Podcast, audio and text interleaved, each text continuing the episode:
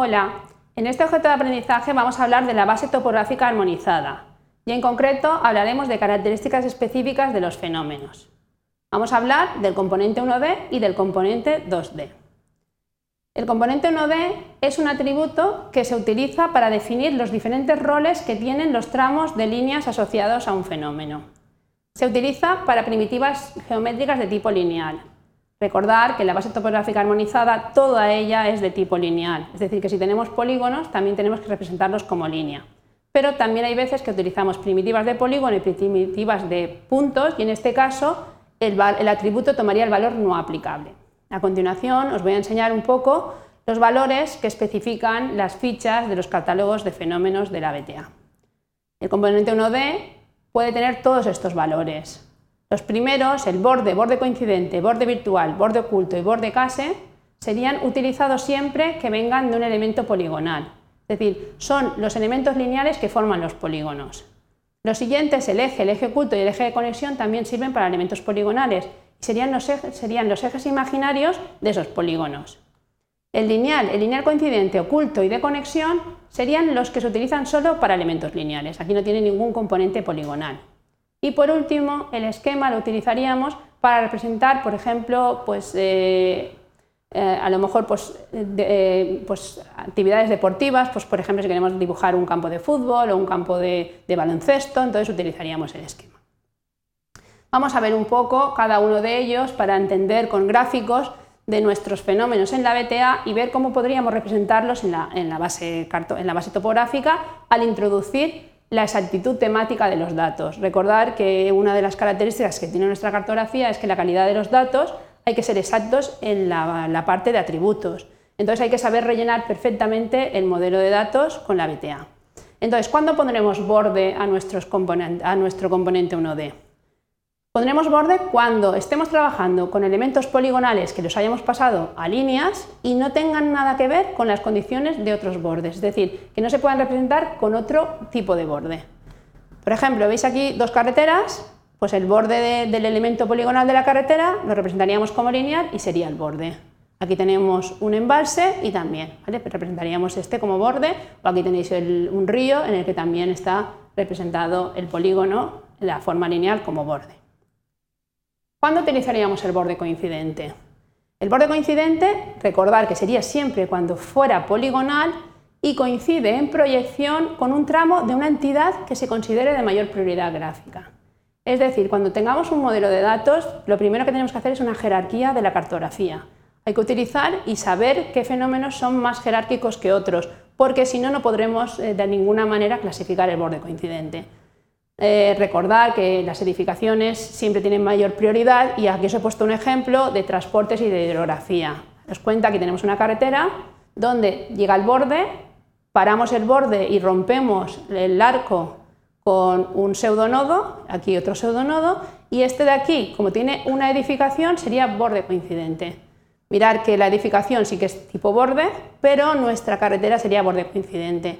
Lo mismo ocurriría en este embalse.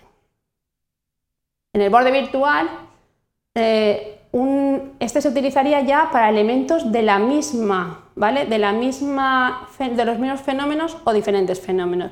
Es decir, cuando tengamos elementos poligonales que en proyección coincidan con otras entidades adyacentes, podemos ponerles borde virtual. Tenemos dos carreteras. Las carreteras, en principio, sería un polígono, sería otro polígono, pero nosotros los hemos pasado a líneas. Entonces, cuando el polígono deja de existir, con este polígono, estos elementos que formarían la parte poligonal, las hemos pasado lineales, pasarían a ser bordes virtuales.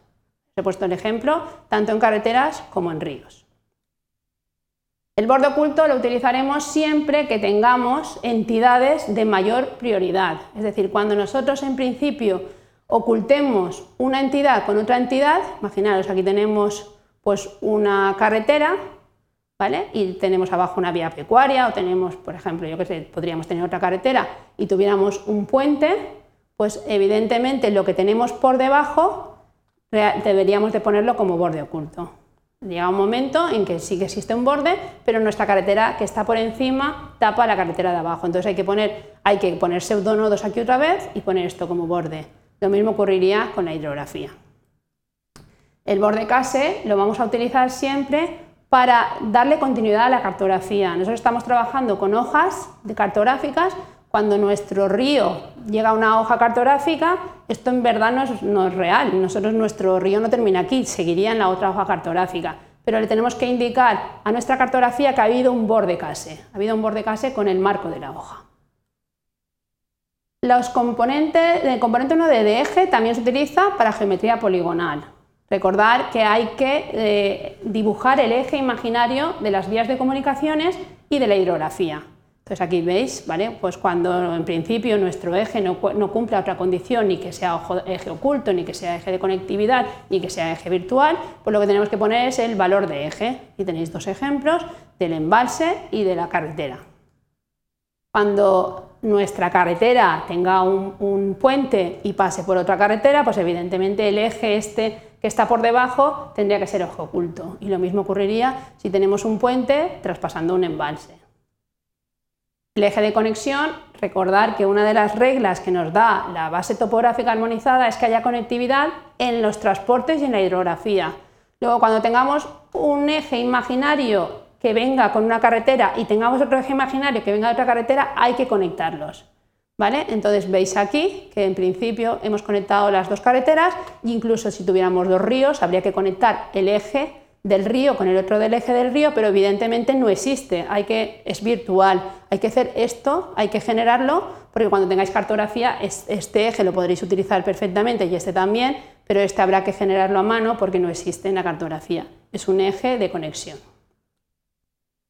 Ya hemos pasado lo que sería la parte poligonal y ahora vendríamos a la parte lineal. En este caso solo es geometría lineal, no tiene ninguna geometría poligonal. Entonces, eh, daros cuenta que sigue los mismos criterios que los bordes. Lo que ocurre es que aquí ya no existen los polígonos. Entonces, cuando no tengan condiciones de otros valores de borde, el borde será lineal. Entonces, aquí tenéis, pues, por ejemplo, una vía férrea donde te dice que es lineal y aquí tenemos, pues, en principio, una corriente natural en la que también te dice que es lineal.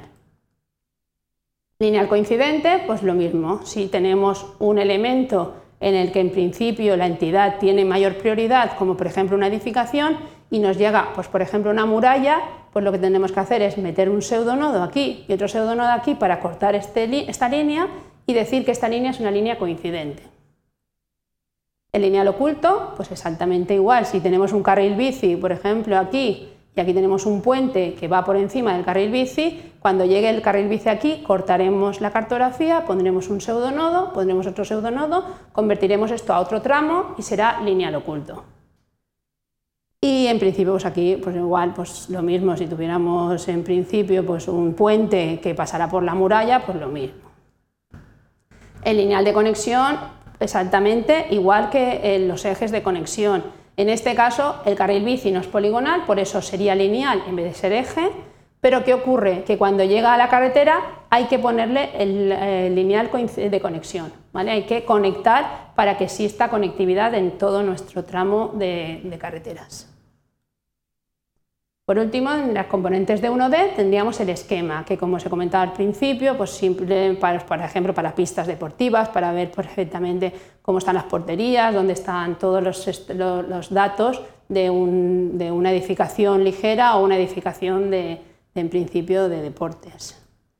En cuanto al componente 2D, es mucho más sencillo que el componente 1D. El componente 2D se utilizará solo para polígonos es decir, que cuando la primitiva sea lineal o puntual será no aplicable y solo tiene dos valores, el valor oculto y el valor caso genérico. El caso genérico será siempre cualquier polígono y en el caso de que esté oculto por otra entidad, entonces lo pondremos como en principio oculto. Con esto doy por finalizada este objeto de aprendizaje donde os he presentado cuál sería el componente 1D y 2D de la base topográfica armonizada.